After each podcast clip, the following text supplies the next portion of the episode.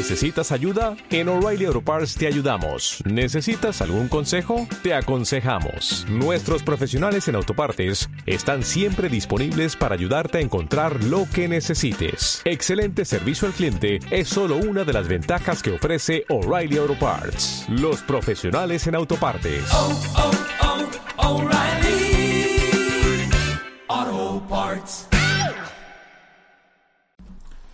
Liderazgo Comercial, episodio 537. Hola. Muy buenos días, tardes, noches, o sea el momento que sea en que estés escuchando. Soy Santiago Torre y esto es Liderazgo Comercial. Bienvenidos. Ya sabes que este es el podcast con episodios diarios de lunes a viernes. Está pensado para que personas que están al frente de un equipo de trabajo y dueños de negocio mejoren su cualificación profesional. Que mi trabajo es ayudar a que trabajen seis verbos que empiezan por la letra P. Parar, pensar, planificar, priorizar, programar y producir. Parar y que pongan su mente en modo reflexión. Que estén concentrados para pensar si lo que están haciendo es lo correcto, pueden hacer alguna cosa diferente. Y con ello planifiquen qué es lo que tendrían que hacer distinto para conseguir resultados mejores de los que ahora están consiguiendo. Con todo ello tendrán que priorizar, que es lo primero que tengo que llevar a cabo. No puedo llevar todo a la vez. Sabes que la multitarea es el mayor, uno de los mayores enemigos de la productividad, con lo cual es paso a paso. Primero una tarea, luego otra y luego otra. Y saca de la mente a las que no estés haciendo en ese momento, que lo único que te hacen es consumir recursos. Y después tienes que programar. Una vez que has definido qué vas a hacer, ¿cuándo lo vas a hacer? Lo tienes que meter en tu agenda. Y por supuesto tienes que producir en el sentido de ejecutar lo que has programado. Porque si no, de nada valdrá. ¿Conoces a alguien que hace todo esto, incluso hasta programa, pero no, no lo pone en práctica?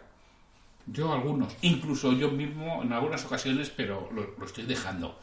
Ya sabes que yo soy Santiago Torre y mi trabajo es precisamente eso.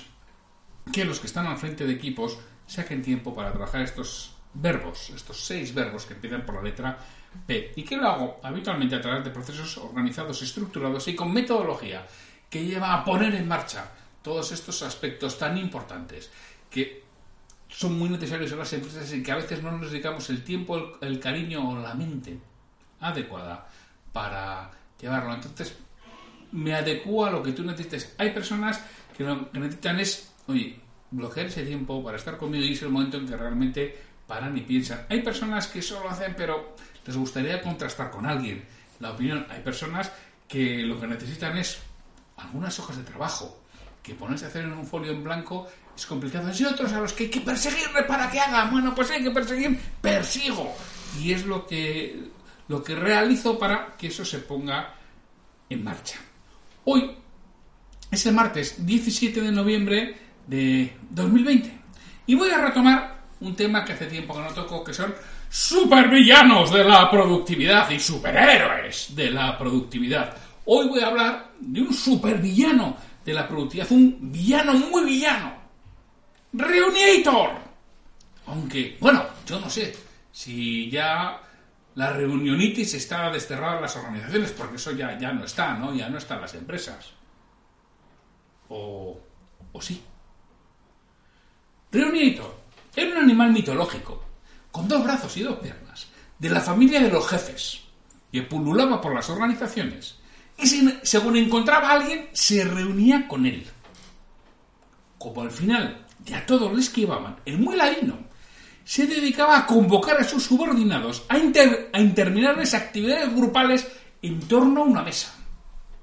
Y no, no me estoy refiriendo a lo que se hace en una sociedad o choco del País Vasco, o sea, que es comer y beber sin piedad hasta caer rendidos o que la comida y bebida se acabe. Eh, lo que primero ocurra, que suele ser lo segundo, aunque desde que inventaron la gasolina de 24 horas, si eso sucediera se va a por más. Pues en esos momentos ya la calidad no importa. A, a lo que iba. Que esas actividades grupales alrededor de una mesa no consistían en comer y beber. De hecho, aparte de café, de, ese, de cafetera americana, de, de, de melita, y agua, y agua, no había, no se había nada más. Iban a hablar y hablar. de todos tipos de aspectos según se les iba ocurriendo. Había alguno que tomaba nota. Bueno, o hacía que tomaba, porque nunca nadie vio un acta de aquello. A veces, pocas, es cierto, se llegaban a acuerdos y compromisos que luego nadie revisaba, más allá de un... No, habíamos quedado en hacer unos meses después, pero enseguida se les pasaba. Y Reunitor ha ido desapareciendo las organizaciones, ¿no? En la tuya no existe. O, o, sí. Que es uno de los mayores enemigos de la productividad. Bueno, si existiera, te cuento, ¿no? Porque Reunitor te consume tiempo. Te asigna tareas que no sabes muy bien por qué a ti. Si por lo que fuera no asistes, encima te tienes que leer todo el acta. Porque como seguramente te han endilgado aquello que nadie quería y como no te, te opusiste, se siente... Hay de todo tipo de, de reuniones. Esa es de seguimiento de calidad. ¡Ah! Todo el día en la sala. Cuando realmente a ti solo te afectan lo de la evaluación de la formación o, el seguimiento de las copias de seguridad. Pero no vayas a ser que te pierdas algo importante. Reunitor te ha convocado para todo el día. También están las de coordinación de actividad, que empiezan sin convocatoria, orden del día ni pajolera idea de que hay que coordinar. ¿Eh? Hay todo tipo de reuniones informativas, que alguno no se ha enterado que existen otras formas menos costosas de informar.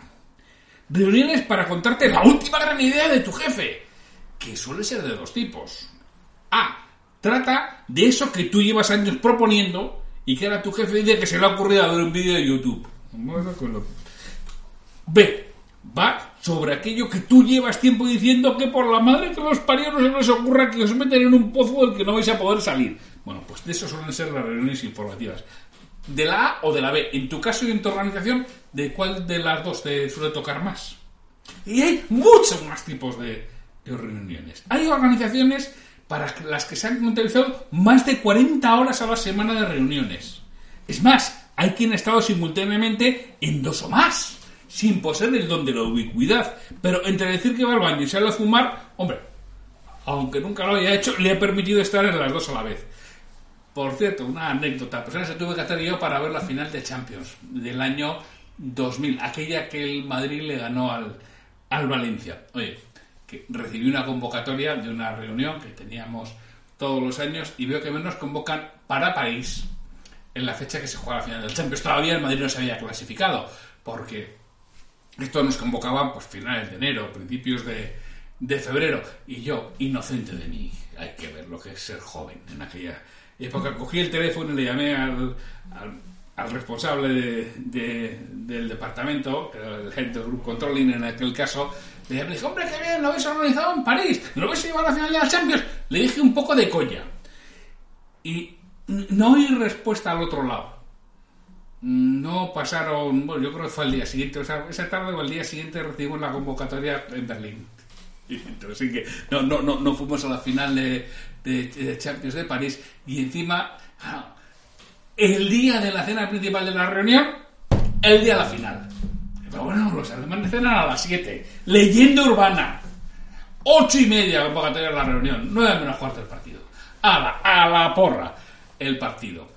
El segundo tiempo, claro, y el segundo tiempo, que era, ya, llevamos una hora y pico de cena, y en el segundo tiempo fue cuando empecé lo del baño y lo del salir a fumar. Pero si tú no fumabas, no habías dejado de fumar en el 99, que había dejado de fumar en el 99, esto era el 2000. Había dejado de fumar hace un año y dice, sí, pero la carne es débil. Y, yo hacía como que salía a fumar, hacía como que iba al baño y bueno, ahí pude ver por 25 o 30 minutillos del segundo tiempo, aquel que al final le acabamos ganando 3-0 al Valencia, que es que uno es del Madrid, que le va a hacer? Que es e, e, es así. Eso fue eso, pues no recuerdo en qué fecha de, de, mayo de, del 2000. Y, y, bueno, por suerte, pues vi, vi, en directo el segundo y el tercer gol. El gol de McManaman, de y la manoletina de, de Raúl Asanti Bueno, a, a, lo que iba.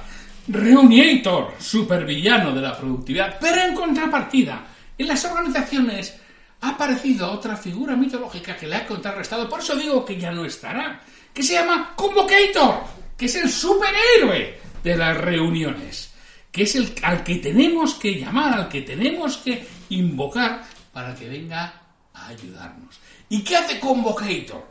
Pues vamos a ver ¿Qué hace Convocator? ¿Y cómo nos puede ayudar a combatir a Reunitor si es lo que nos sucede en nuestra empresa?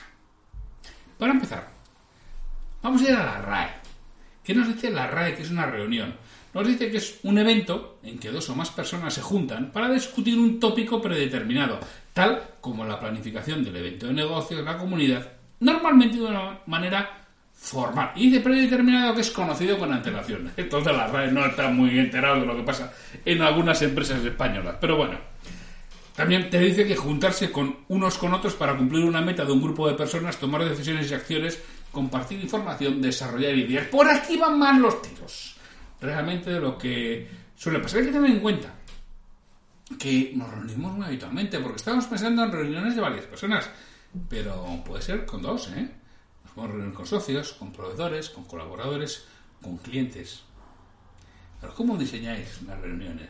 Pues nada, yo hoy me reúno, ya está, sí. Yo también es muy normal cuando pregunto, ¿a qué las reuniones hacen? No, no, nos reunimos muchísimo. Pero ¿cómo las hacéis? No, no, si por el pasillo nos vemos y estamos al día de todo. Digo, madre mía, ay, madre mía, la de burro que tenemos aquí. Y lo que va a costar que entiendan que, que eso desde luego no es lo mejor. Porque las reuniones tienen muchos inconvenientes. pueden suponer agujeros negros de la productividad, tanto personal como la del equipo, y de hecho suponen agujeros negros de la productividad.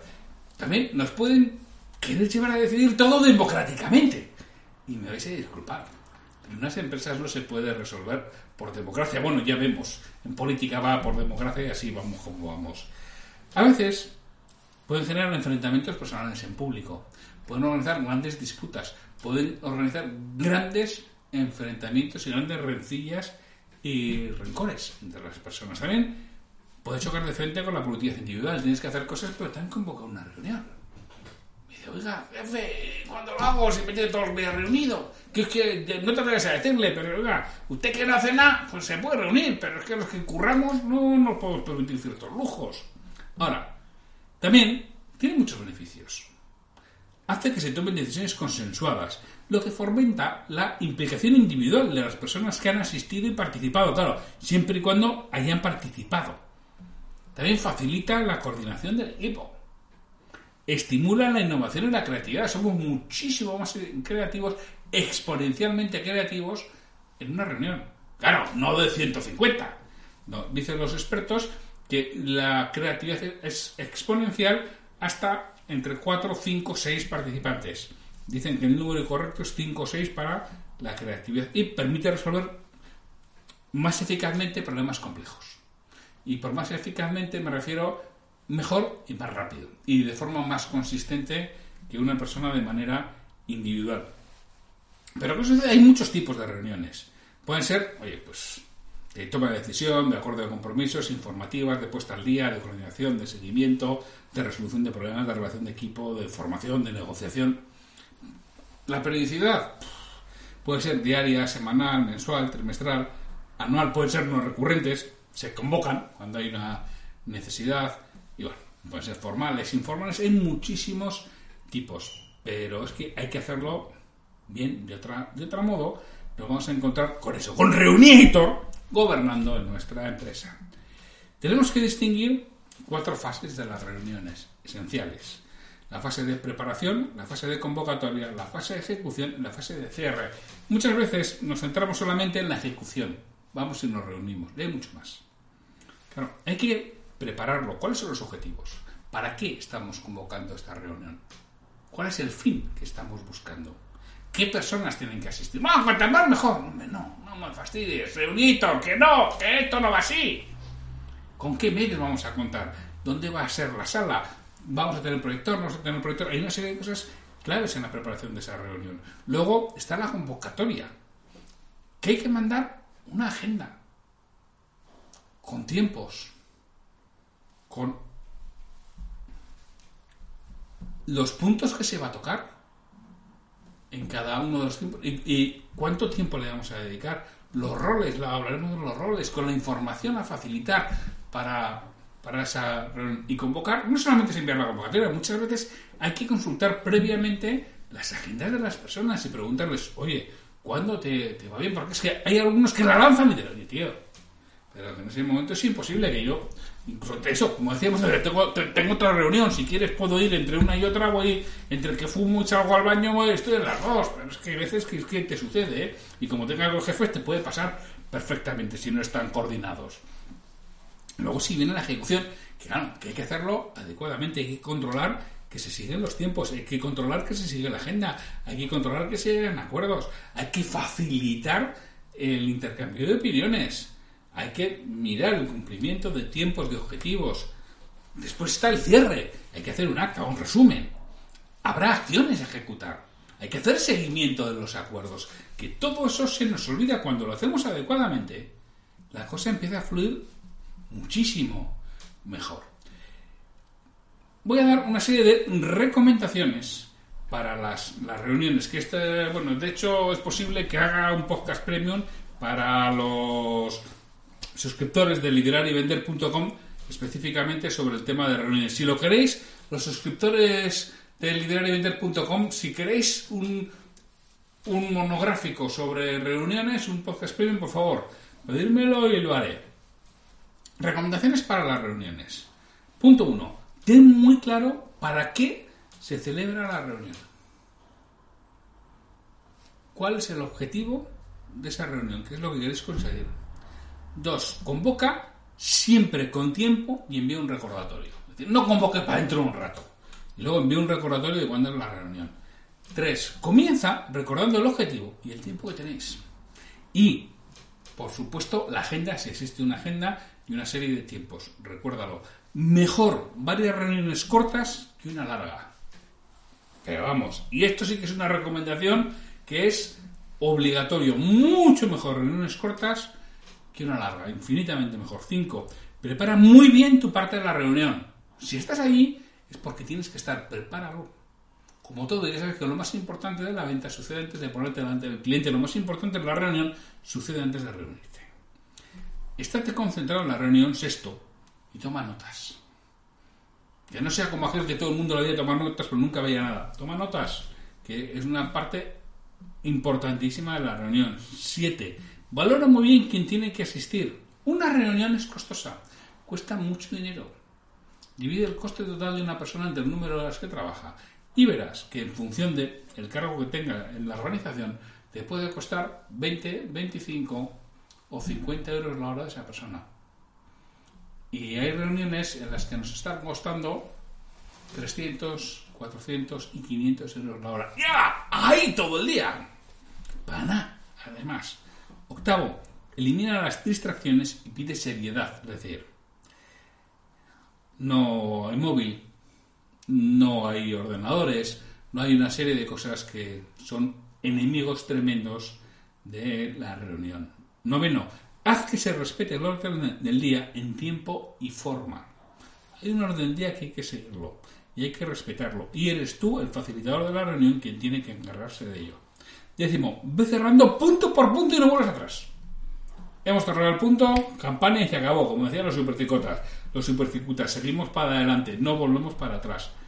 Décimo primero, a ser posible, redacta el acta sobre la marcha. Ya me lo he hecho contar alguna vez. Yo cuando le di un alemán, en una reunión que teníamos, bueno, íbamos a implantar SAP en, la empresa, yo era el, director del proyecto en España en la implantación de SAP, en una reunión yo veía un alemán en una esquina con un portátil y decía, este mal educado. Además me sorprendía con los alemanes, con los eficientes y eficaces que son con las reuniones. Ya, el tío me tenía bastante mosqueado. Oye, según acabó la reunión, el tío se levantó, vino con hojas y dijo, bueno, este es el acta de la reunión, mirarlo a ver si estáis de acuerdo y si es así, pues ya es la definitiva y la firmamos santo, desde todo lo empecé a implantar, sobre todo en las reuniones entre mi jefe y el comité de empresa, y fue una gozada. Bueno, bueno, que me rollo. Y decimos segundo, estate en mejora continua en tu forma de reunirte. Consume mucho tiempo, consume muchos recursos, permanentemente puliendo las reuniones, algunas reglas básicas. Puntualidad, se empieza y se acaba en hora. Es que sabemos cuándo empezamos, pero nunca, no cuándo acabamos. Pues muy mal. Muy mal, muy mal convocada esa reunión. La reunión se empieza en hora y acaba una hora. Y se empieza y se acaba en hora. Asistencia, solo los imprescindibles y que todos participen, por favor. Reglas de cortesía, hay que exigir el máximo respeto. roles, define muy bien quién tiene que hacer qué, quién, y recuerda al comienzo, al comienzo, hay una serie de roles importantes, que es el participante, y como su nombre indica, hay que participar. El facilitador, que es quien guía la reunión, que es el que mantendrá el foco los objetivos de la misma sin que nos desviemos. Tiene que haber un impulsor de decisiones, alguien que diga, señores, a decidir. Tiene que haber alguien que mida los tiempos, alguien que sea el escribano, alguien que, que haga las notas, ¿no? Y bueno, hablaré, dedicaré seguramente un, episodio, si os interesa, decírmelo, y el próximo martes dedico un episodio al modelo de roles de las reuniones propuesto por Alan Cardón en Coaching de Equipos. Si os interesa, decírmelo, y el próximo martes dedico el, eh, episodio a estos roles. Recesos. Si es preciso, hay que respetar el reinicio en hora. Si paramos, por favor, arrancamos en hora interrupciones no deben permitirse si no es imprescindible. Y hablábamos de el móvil, hablábamos de el, teléfono, el portátil. Rotación de quehaceres, implantar un sistema de rotación de roles del que hablaremos y resumen de documentación en el menor tiempo posible. Si es si se puede hacer sobre la marcha, por favor, sobre la marcha. Y por último, yo te voy hacer una pregunta. ¿Qué reuniones tiene que haber en tu ámbito de responsabilidad? Piénsalo. Las que sean de manera habitual y periódica. Y ponlo en un papel en tu ámbito de responsabilidad, es decir, las que tú tengas que ser el convocante o el que esté al frente, ¿cuáles tienes en los próximos 30 días? Ponlo en un papel e intenta seguir el orden que hablábamos aquí de las fases, de los roles y de las recomendaciones para las reuniones. Bueno, pues me ha quedado pendiente que me digáis, uno, los suscriptores de liderarivender.com si queréis, un podcast premium sobre las reuniones en los que trabaje todo esto mucho más. Y dos, si queréis, el resto de, escuchantes, que dedique un, día a hablar de los el modelo de roles de reuniones propuesto por Alan Cardón en, su libro Coaching de, de, equipos. Pues, sin mucho más que agradeceros el que estéis aquí, el que sigáis liderazgo comercial, que hoy ya me he pasado del tiempo asignado y oye, si os ha gustado, compartirlo para que esto oye, pueda ir creciendo y el esfuerzo diario que hago para traeros un episodio merezca la pena, lo conozcan más personas y siempre se agradece un comentario en iVoox, el, apoyar, el, darle al me gusta en Spotify o en iVoox y por supuesto una reseña de 5 estrellas en, en iTunes, en Apple Podcast, pues es por supuesto muy, muy, muy bienvenido. Pues sin mucho más, hasta mañana.